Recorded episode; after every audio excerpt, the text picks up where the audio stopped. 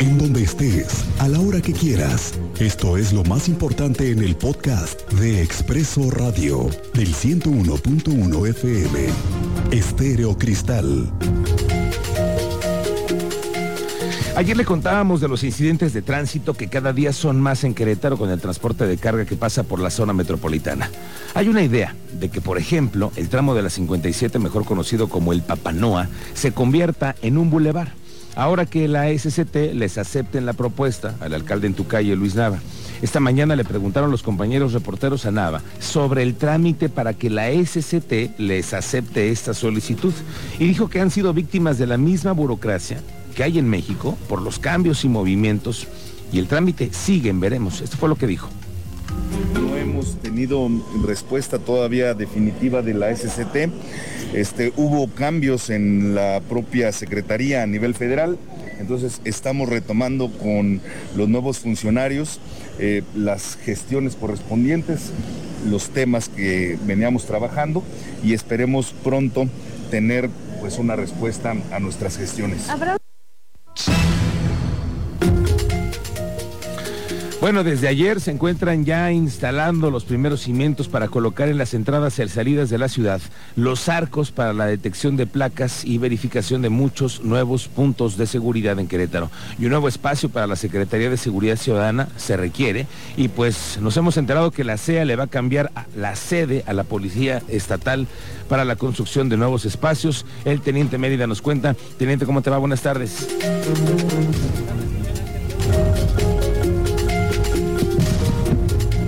Muy buenas tardes, Miguel Ángel. Estamos con esa información que esa nueva sede se haría en las 8 hectáreas con las que cuenta la CEA en la lateral de 5 de febrero y parte de las oficinas de la CEA serían trasladadas a lo que son las instalaciones de la Secretaría de Seguridad Ciudadana. Ok. Ya, ya se trabaja en los planes para comenzar y ejecutar esta obra.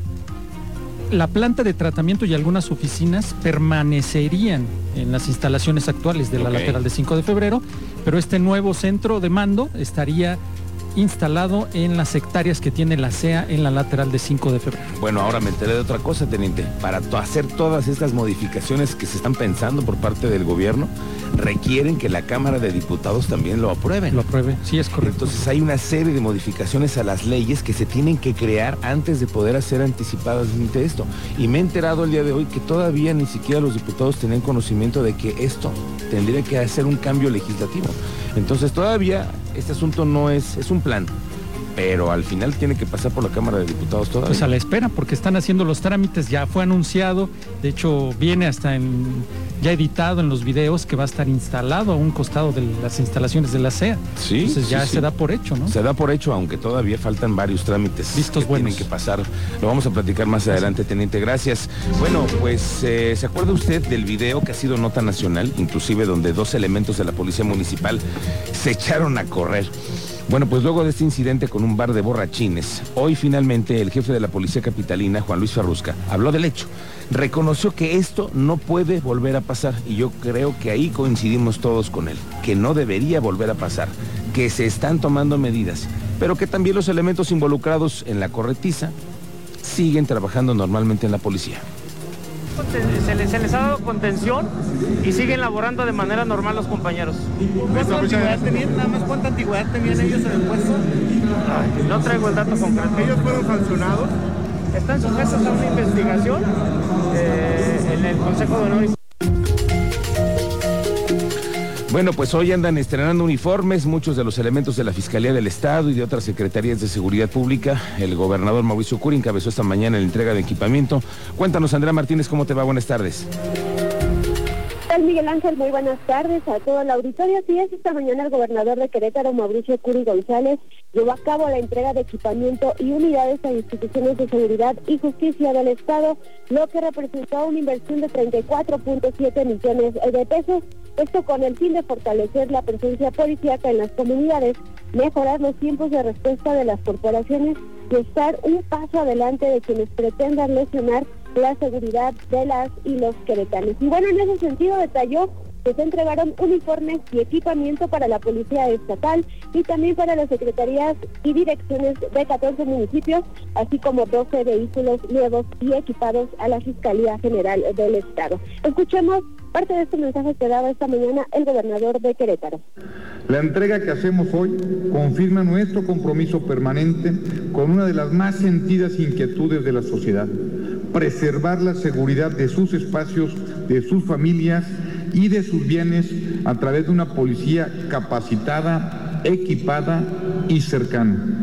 Para ello, estamos entregando uniformes y equipamiento para la Policía Estatal y para las secretarías y direcciones de seguridad pública municipal de 14 municipios.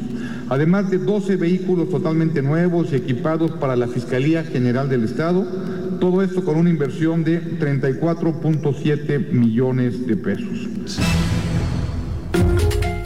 Uri González añadió que el gobierno, junto con los poderes legislativo y judicial, así como con las corporaciones federales y el ejército, conforman ya un frente común a favor de la tranquilidad de las y los queretanos. Finalmente, bueno, reiteró que la delincuencia no tiene cabida en el Estado y que se invertirán todos los recursos al alcance en personal, inteligencia, equipo y tecnología para que quien cometa un delito en Querétaro reciba un castigo conforme a la ley. Esta fue la información, Miguel Ángel.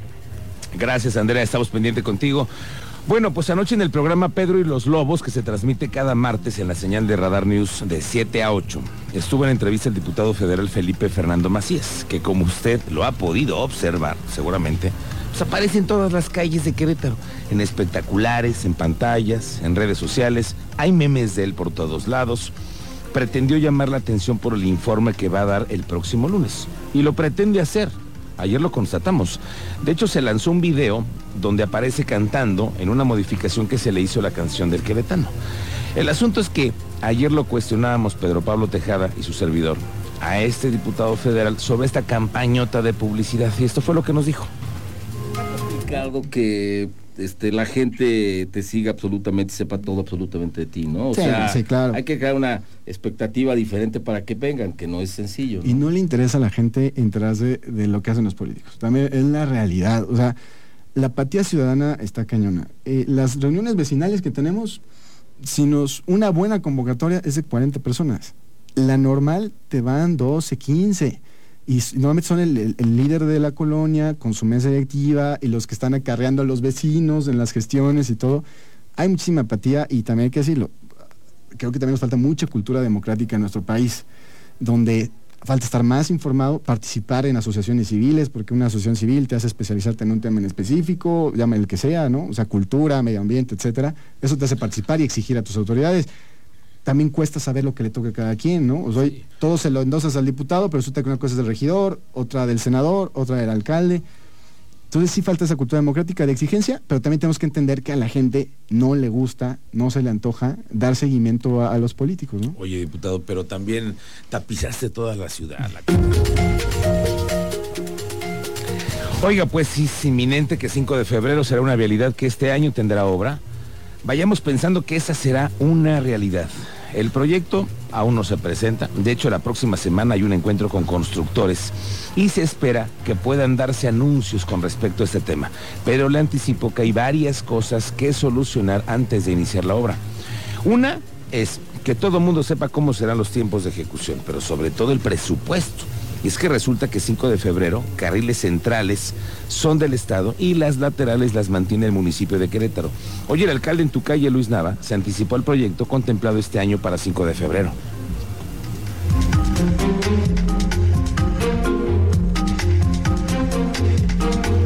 En el tema de... Del, de transporte pesado sobre la carretera 5.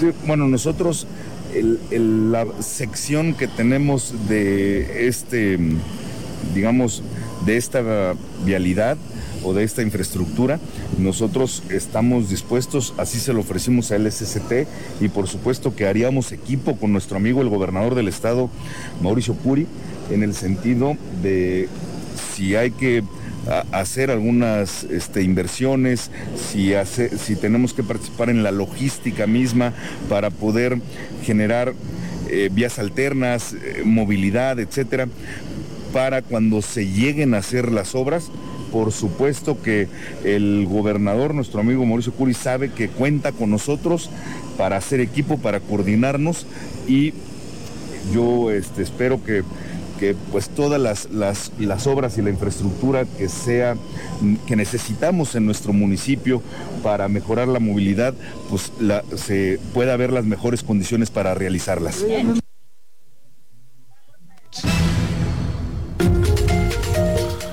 Oiga, échele un ojo a esta noticia que se da en Querétaro y que también es hoy nacional. El Pitufo, miembro del crimen organizado, pretendía instalarse en Querétaro, aquí en la colonia Sauces. Tenía 15 días de haber arribado a la capital. Juan Pedro N., alias El Pitufo, tenía 15 días en Querétaro previo a su detención, pretendía establecerse rentando un domicilio en la colonia Sauces. Así lo confirmó el fiscal general del Estado, Alejandro Echeverría. La autoridad local confirmó que este sujeto era colaborador de la familia michoacana y que era perseguido por distintos asesinatos contra policías. Eso, la única información que yo tengo en lo personal de este personaje es que tenía escasamente 15 días de haber llegado a la entidad. Se había establecido aquí en esta ciudad, pero pues creo que nuevamente es un ejemplo más de que todas las personas que de alguna manera vienen huyendo de algunas entidades y se establecen aquí, aquí son asegurados, son detenidos. aquí o nada más llegó y rentó algún inmueble? Hasta donde yo sé, solamente llega solo, pretende establecerse y rentar un inmueble solo. Sin embargo, esta persona fue localizada, asegurada en coordinación con la Fiscalía General del Estado de México. Continuando con la trama de la elección en la legislatura del nuevo ombudsman, bueno, ombudsperson para la Defensoría de los Derechos Humanos, siguen en este momento los análisis de currículas. Los expedientes de cada uno y el que preside la Junta de Concertación Política, Guillermo Vega, hoy fue cuestionado sobre las descalificaciones que hay entre algunos de los aspirantes. Él por ahora dijo que se enfocan a revisar los expedientes para pasar a la segunda ronda, que será la importante. Por las entrevistas que se les van a hacer entonces, dijo que ahora ellos a lo suyo, a revisar solamente los currículums.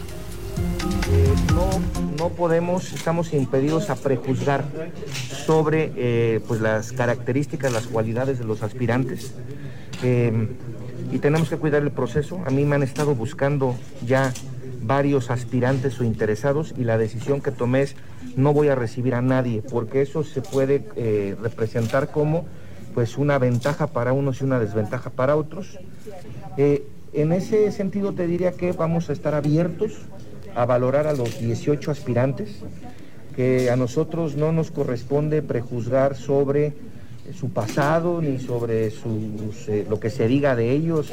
Lo que nos importa es ver que cumplan los requisitos que marca la ley y dos, que al exponer el día 4, 7 u 8 de febrero su plan de trabajo, pues generen una convicción de que tienen la cualidad y la capacidad para encarar un cargo bien importante para todos los queretanos.